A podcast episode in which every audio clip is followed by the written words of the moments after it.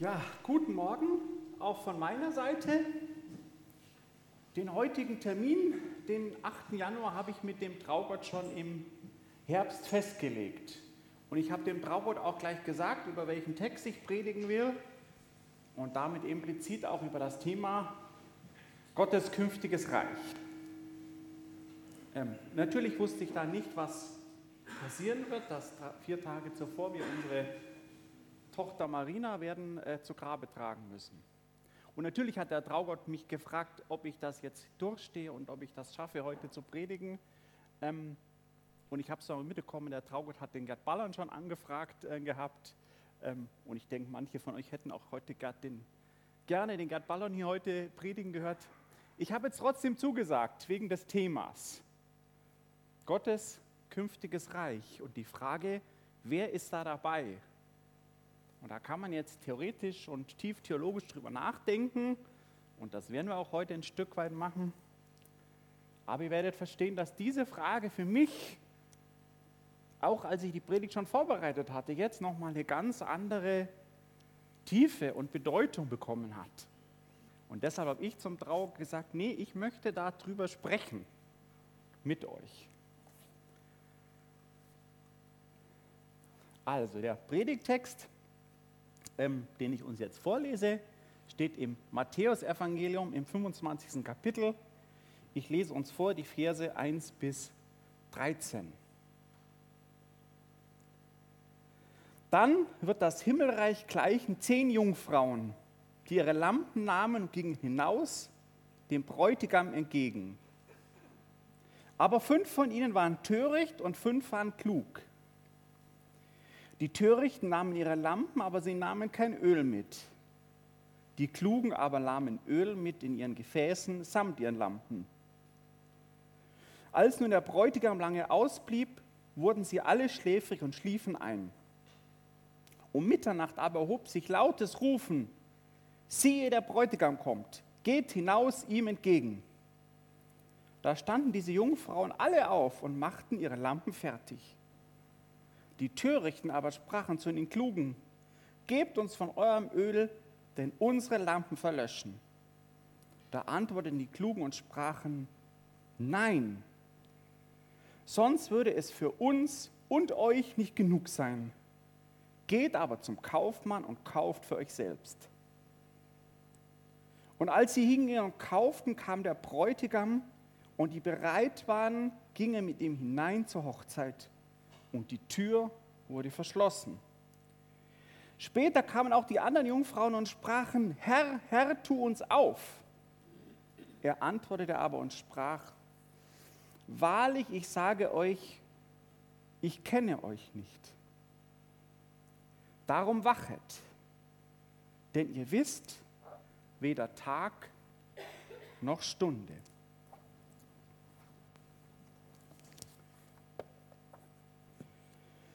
Ja, das ist ein Gleichnis, das Jesus erzählt und Jesus erzählt viele Gleichnisse, die uns die, äh, die, uns die Evangelisten hinterlassen haben. Viele sind bei Matthäus, auch einige bei Lukas.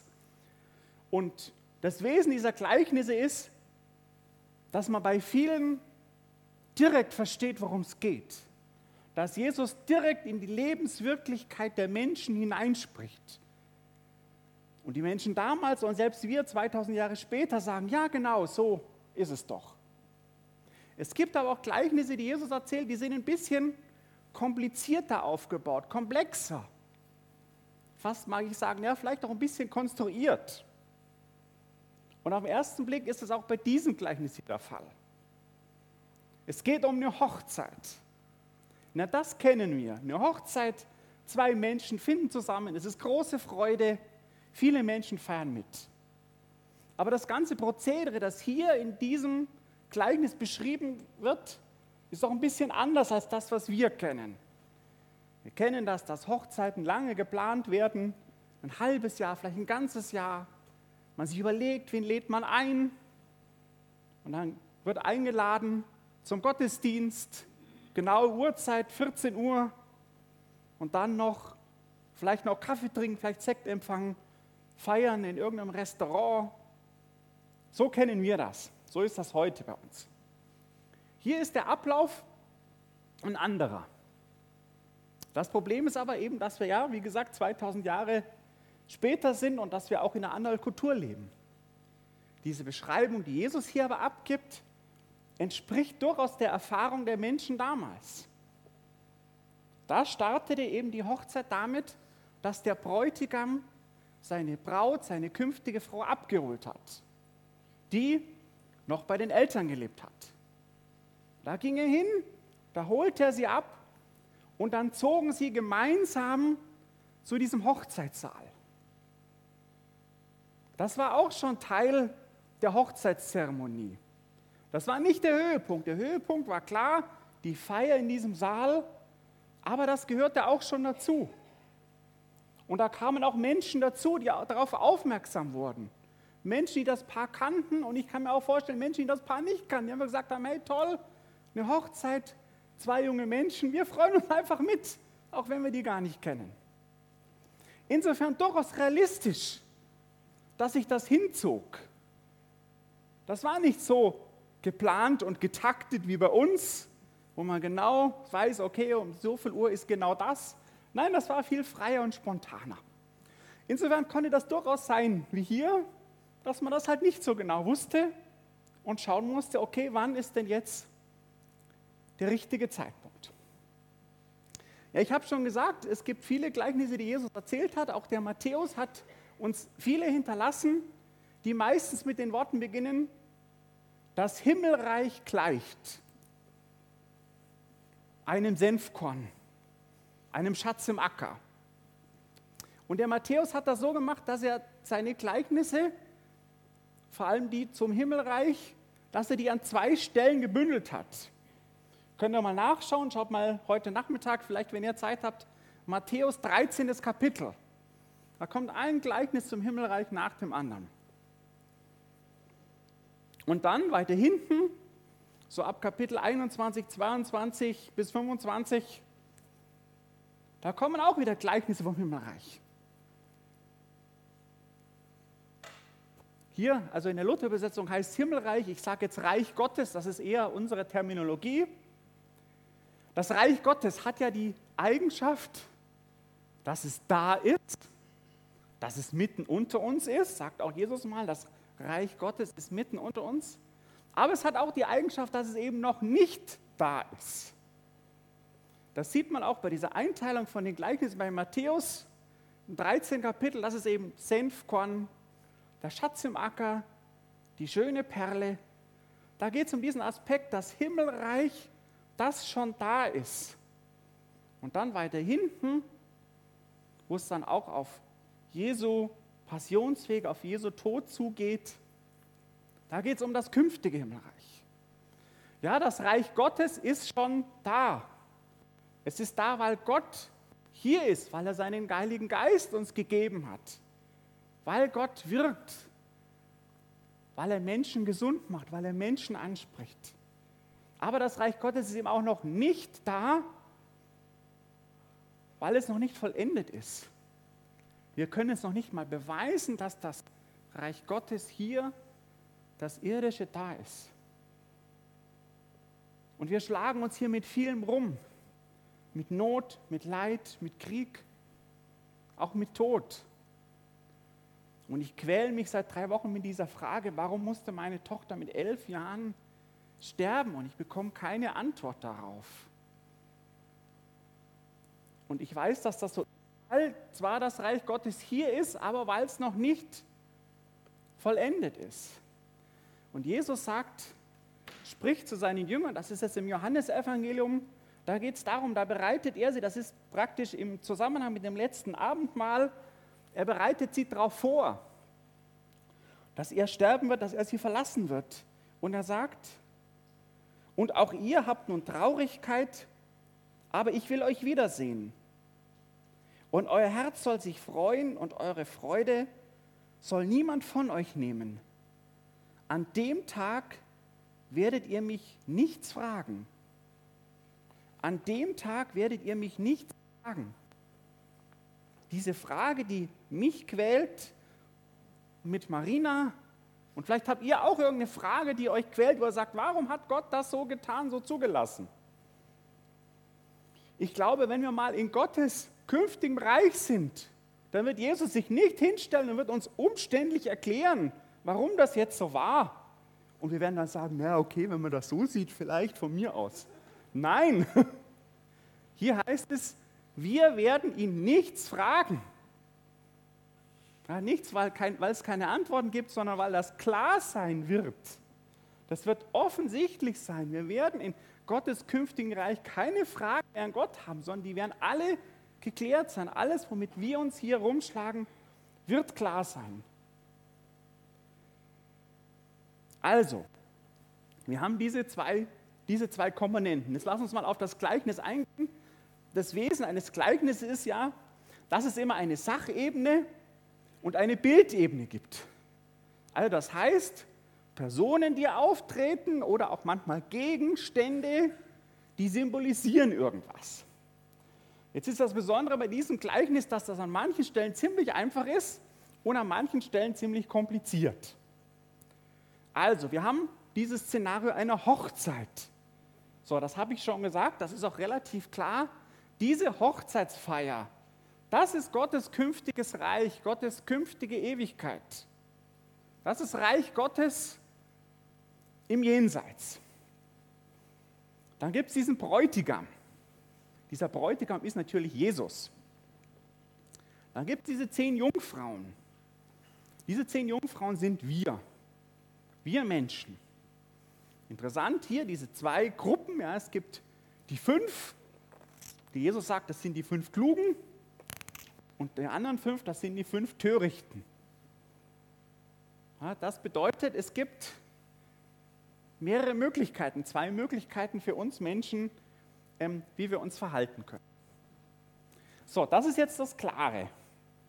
Das weniger Klare ist, die haben ja Lampen dabei, diese Jungfrauen. Und die einen haben Öl dabei und die anderen haben kein Öl dabei. Was ist jetzt da die Ebene für diese Lampen und für dieses Öl? Das ist erstmal nicht klar und darum kann ich das jetzt auch noch nicht so ohne weiteres beantworten. Ich stelle die Frage zurück, ähm, komme im Laufe der Predigt darauf zurück. Das Erste, was mal klar ist, wenn wir uns diese Jungfrauen anschauen, die für die Menschen stehen. Wir haben zwei Gruppen. Und was wir schon mal erkennen können, ist, die wollen in Gottes künftiges Reich. Die sagen, wir wollen da dabei sein. Aber nur fünf schaffen das. Und fünf schaffen das nicht. Das heißt, diese Frage, wer ist denn dabei in Gottes künftigen Reich? Was ist denn das Kriterium? Das ist wirklich eine Frage. Und zwar eine essentielle Frage. Eine wichtige Frage.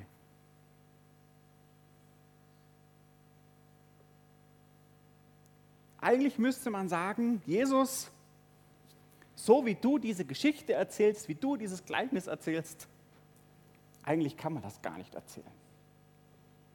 Pädagogisch wertvoll müsste man das so erzählen, als die einen merken, oh, wir haben zu wenig Öl, dass die anderen sagen, ja, kein Problem, wir haben ein bisschen mehr dabei, wir geben euch das ab und alle erreichen ihr Ziel. Ja, das wäre pädagogisch wertvoll. Und das Spannende ist ja, das ist ja genau der Vorschlag von den einen Jungfrauen, die nichts dabei haben, die das den anderen vorschlagen. Aber nee, gerade so ist es nicht. Und das bezeugt uns jetzt nicht nur dieses Gleichnis, das bezeugt uns die ganze Bibel. Ja, es gibt zwei grundsätzliche Möglichkeiten, wo wir als Menschen Ewigkeit verbringen können. Nämlich in Gottes Gegenwart oder nicht in Gottes Gegenwart. So, lass uns mal diese Jungfrau ein bisschen genauer ansehen. Jesus nennt ja die einen einfach mal pauschal klug und die anderen töricht. So, da kann man jetzt auch mal sagen, hm, ist ja ein bisschen hartes Urteil, ist ja auch ein bisschen hart, dass die einen ihr Ziel erreichen und die anderen äh, draußen vor der Tür stehen bleiben, weil so groß ist der Unterschied ja nicht. Alle haben ja das gleiche Ziel. Alle zehn machen sich auf den Weg. Alle haben ihre Lampen dabei. Alle sind bereit, Und alle zehn schlafen auch ein, weil es dauert, weil sie es hinzieht. Und alle zehn wachen auch auf, als es dann im entscheidenden Augenblick losgeht. Warum jetzt dieses Urteil? Die einen sind klug, die anderen sind töricht. Gut, man kann irgendwie sagen, die Klugen, die haben irgendwie besser geplant. Ja, die haben nicht nur irgendwie die nächsten fünf Minuten geplant, sondern haben gedacht, okay, könnte auch irgendwie länger dauern, wir brauchen da ein bisschen was. Man könnte meinen, das ist irgendeine Intelligenzfrage. Ja? Die einen sind einfach schlauer gewesen als die anderen. Oder wenn man sich überlegt, mit welcher Vehemenz die einen das ablehnen, ihr Öl abzugeben, kann man sagen, ja, die einen sind vielleicht ein bisschen gerissener. Die schauen mehr auf ihren Vorteil als die anderen. Im Bayerischen sagt man ja, Hund ist er schon, ja, kann man das vielleicht hier sagen? Ja. Hund sind ja schon, die Jungfrauen. Wie gesagt, bei klug und töricht, wir denken eher Intelligenz, aber Klugheit und Torheit, das sind zwei Begriffe, die in der Bibel oft vorkommen und die eine ganz andere Bedeutung haben. Und wenn Jesus hier spricht von klugen Jungfrauen und törichten Jungfrauen, dann meint er natürlich auch das, was die Bibel meint. Und ähm, da ist oft die Rede in den Psalmen, auch in den Sprichwörtern, und deshalb lese ich uns jetzt zwei Verse aus dem Psalm 14 vor, ähm, in dem das, denke ich, ganz gut zum Vorschein kommt. Also Psalm 14, die ersten zwei Verse. Die Toren sprechen in ihrem Herzen, es ist kein Gott. Sie taugen nichts, ihr Treiben ist ein Gräuel. Da ist keiner, der Gutes tut. Der Herr schaut vom Himmel auf die Menschenkinder, dass er sehe, ob jemand klug sei und nach Gott frage.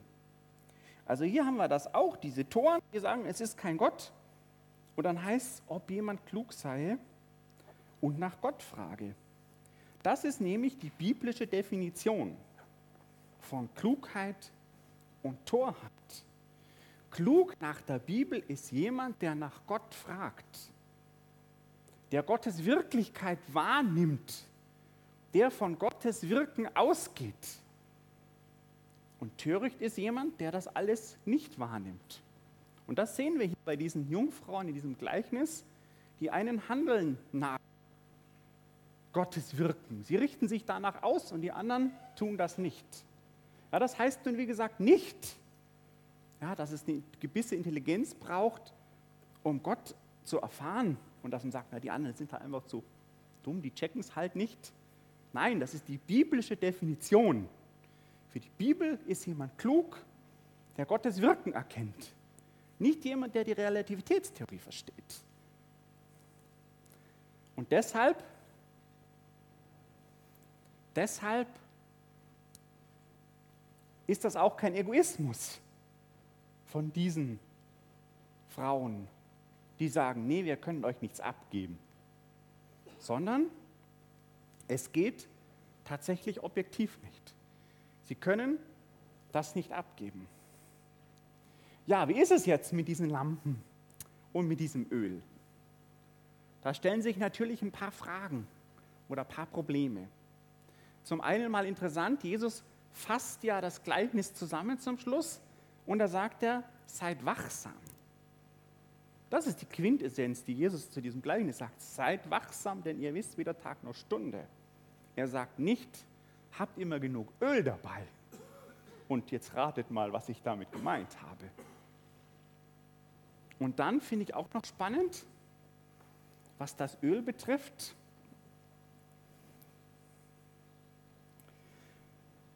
Die Törichten sprachen zu den Klugen, gebt uns von dem Öl. Und dann sagen die anderen, nee, geht hin und kauft. Und dann Vers 10, und als sie hingingen und kauften, also die Törichten, die sind auch noch an ihr Öl gekommen. Die sind auch noch an ihr Öl gekommen. Jetzt kann man natürlich sagen, naja, es ist mitten in der Nacht. Man kann irgendwie sagen, okay, Ladenschlussgesetz, das ist vielleicht was typisch Deutsches. Trotzdem sonderbar, ja, das entscheidende Kriterium, das soll man irgendwie beim Kaufmann kaufen können. Also muss ein bisschen weiter gewesen sein, sonst wären die ja schneller gewesen, die Törichten. Also wäre nicht am nächsten Eck, sondern vielleicht am zweiten oder drittnächsten Eck. Aber trotzdem kann man denn das entscheidende Kriterium kaufen. Also ich denke, das Öl ist gar nicht das entscheidende Kriterium. Ich denke schon, dass es für was steht, aber ich denke, wir haben uns da ein bisschen in die Irre leiten lassen, oder vielleicht habe ich euch da in die Irre geführt mit dieser Frage. Ähm, die Frage ist eher, wofür steht denn dieser Prozessionszug? Was ist denn dessen Bedeutung? Und ich habe ganz am Anfang gesagt, das Reich Gottes ist da und es ist gleichzeitig nicht da. Das Reich Gottes ist hier im Diesseits schon da und auch erfahrbar und erlebbar, aber es ist noch nicht in Vollendung da. Und deshalb kommt noch ich habe auch gesagt, diese Hochzeitsfeier, die steht für Gottes künftiges Reich, für das, was noch kommen wird. Aber die Frage ist natürlich, wie passen diese beiden Reiche Gottes zusammen? Wo ist die Verbindung? Und diese Verbindung, die sehen wir auch hier in diesem Gleichnis. Denn dieser Zug von Bräutigam und Braut durch die Nacht, das ist auch schon Reich Gottes. Das ist auch schon Reich Gottes, nicht in der Vollendung, sondern Reich Gottes hier auf der Erde. Und diese Jungfrauen, das waren die Freundinnen der Braut, die hatten eine Aufgabe. Und diese Aufgabe war, dabei zu sein, bei diesem Zug, bei dieser Prozession durch die Nacht. Und die hatten ihre Lampen dabei. Und jetzt komme ich dann nochmal auf diese Lampen und auf das Öl. Ich weiß nicht, wie ihr euch die vorstellt. Ich habe mir das eher so als so, so kleine Lampen vorgestellt, die so ein bisschen brennen und so ein bisschen funzeln. Aber ich glaube, dass es das nicht ist. Ich glaube, dass das richtige Fackeln waren. Und ich habe als Jugendleiter auch manche Fackelwanderungen gemacht und das auch erlebt, dass bei einer Fackel auch mal so eine Flamme rauskommen konnte. Und ich kann mir das durchaus vorstellen, dass das hier auch so war. Dass das richtige Fackeln waren, die man in Öl getaucht hat und die dann richtig gebrannt haben. Und warum hatten die die dabei? Ja, nicht, dass sie selber nicht über ihre Beine stolpern, sondern auch für diese gesamte Gesellschaft, die da durch die Nacht gezogen ist.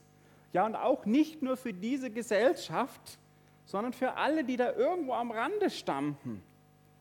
Und ich denke mir, wenn das, wenn das Mitternacht war, wenn das tiefe Nacht war, dann hat man das gesehen, vielleicht kilometerweit. Und wahrscheinlich wussten das die Leute, dass sie sagen, hey, schaut mal, da laufen die mit ihren Fackeln, hey, da ist was los. Da ist eine Hochzeit, lass uns da hinschauen. Auch wenn wir die nicht kennen, lass uns, den, lass uns an der Freude teilhaben, lass uns den gratulieren. Vielleicht haben sie noch irgendein Geschenk rausgepackt und haben gesagt, das bringen wir diesem Brautpaar. Das war dieser Zug durch die Nacht, dieser Prozessionszug. Und da waren diese fünf Klugen dabei die waren dabei und haben ihre Aufgabe erfüllt. Und diese fünf Törichten, die waren da nicht dabei. Und dass sie gerade beim Kaufmann waren, um sich was nachzukaufen, ist eigentlich egal. Der Grund ist wurscht, sie waren nicht dabei. Und sie waren die Freundinnen der Braut und sie stehen dann vor der Tür und was sagt der Bräutigam? Ich kenne euch nicht. Ja, woher kennt er? Der Bräutigam, die Freundinnen seiner Frau, er kennt sie daher, dass sie da dabei sind. Damit kommen wir zu der, zu der Frage, ja, was ist, was ist dieses Öl? Ich denke, das steht für das, was wir zum Reich Gottes beitragen können. Und ich glaube, das muss auch nicht irgendwas Gigantisches sein. Ja, das können natürlich auch irgendwelche Gaben des Geistes sein, aber das kann auch was ganz Grundlegendes sein, dass jemand sich, sich einbringt in der Gemeinde, im Reich Gottes mit den Möglichkeiten, mit den Fähigkeiten, die er hat. Und die Frage, wer ist dabei im Reich Gottes? Wer ist dabei in Gottes künftigen Reich? Na, wer dabei ist im Reich Gottes im Diesseits. Wer dabei ist bei diesem Bräutigam, der durch die Nacht zieht, mit den Seinen, mit den Menschen. In der Offenbarung wird uns ja auch ein bisschen beschrieben, wie dieses gotteskünftige Reich aussieht. Da wird von dem neuen Jerusalem gesprochen, einer Stadt aus Gold in Würfelform mit Diamanten, keine Ahnung, wie man sich das vorzustellen hat. Ähm, und da heißt es auch, da wird keine Not mehr sein, kein Tod, kein Leid, kein Geschrei. das ist ja das, wonach wir uns auch sehnen. Aber das hat eine Voraussetzung. Die Voraussetzung ist, dass Gott bei uns wohnen wird. Das heißt, Gott wohnt bei uns und er wird unser Gott sein und wir werden sein Volk sein. Und weil wir da in unmittelbarer Gegenwart Gottes leben werden, deshalb wird es kein, kein Tod und kein Leid mehr geben. Das kann nicht neben, neben Gott existieren. Gottes künftige Reich ist nicht irgendwie schön und toll und es dauert lang, sondern das ist ein Leben in der Gegenwart Gottes. Und insofern ist es auch klar, dass der dabei ist, der jetzt in der Gegenwart Gottes lebt. Die ist natürlich anders, die Gegenwart Gottes jetzt und in Zukunft. Aber es ist der gleiche, der gleiche Gott. Ja, nochmal zum Abschluss, was Jesus sagt, seid, seid wachsam. Seid wachsam, stellt euch auf Gott ein, stellt euch auf sein Reich ein, stellt euch auf sein Wirken ein. In der Apostelgeschichte ganz am Anfang, da wird beschrieben, wie der Heilige Geist auf die, auf die Jünger kommt, wie die ersten Menschen, die ersten Christen sich bekehren, damals in Jerusalem nach der, nach der Predigt des Petrus. Und da wird in einem Satz beschrieben, wie sieht so das Gemeindeleben aus. Den kennt ihr wahrscheinlich, Apostelgeschichte 2, Vers 42. Sie blieben aber beständig in der Lehre der Apostel und in der Gemeinschaft und im Brotbrechen und im Gebet. Ein kleiner, unscheinbarer Satz, nee, nicht ganz so unscheinbar, aber ich denke, da wird schon ganz viel beschrieben, was Reich Gottes ausmacht, was Reich Gottes hier auf der Erde ausmacht. Sie blieben beständig. Ja, das ist nicht eine Sache, die man mal machen kann und dann hat man es abgehakt, sondern es ist was, was eine Beständigkeit und eine Treue voraussetzt. In der Lehre der Apostel, die beschäftigten sich mit dem, mit dem Wort Gottes. Sie blieben in der Gemeinschaft der anderen Christen, im Brotbrechen, im Abendmahl, in den Zeremonien der Gemeinde und im Gebet. Und Gebet, da kann man ja beten für seine eigenen Anliegen, das darf man ja auch. Aber ich glaube, die Gefahr besteht auch oft, dass man sich zu sehr um seine eigenen Probleme und seine eigenen Nöte sich dreht. Und ich denke, zum Reich Gottes gehört auch dazu, den Blick zu heben auf die Dinge, die für Gott wichtig sind. Auf die Dinge, die auch für andere Menschen für meine Mitchristen, aber auch für Menschen, die Jesus nicht kennen, wichtig sind und dafür Bitte zu tun. Das ist, denke ich, das, worauf es hier ankommt, was uns dieses Gleichnis sagen will. Seid dabei. Seid dabei im Reich Gottes.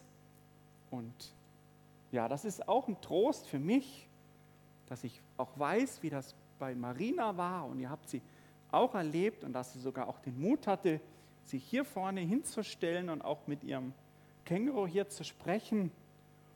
Und äh, ja, dass sie auch Jesus in ihrem Herzen hatte und dass sie das beigetragen hat zum Reich Gottes, was in ihren Möglichkeiten war. Und da will ich euch Mut machen, das auch zu tun.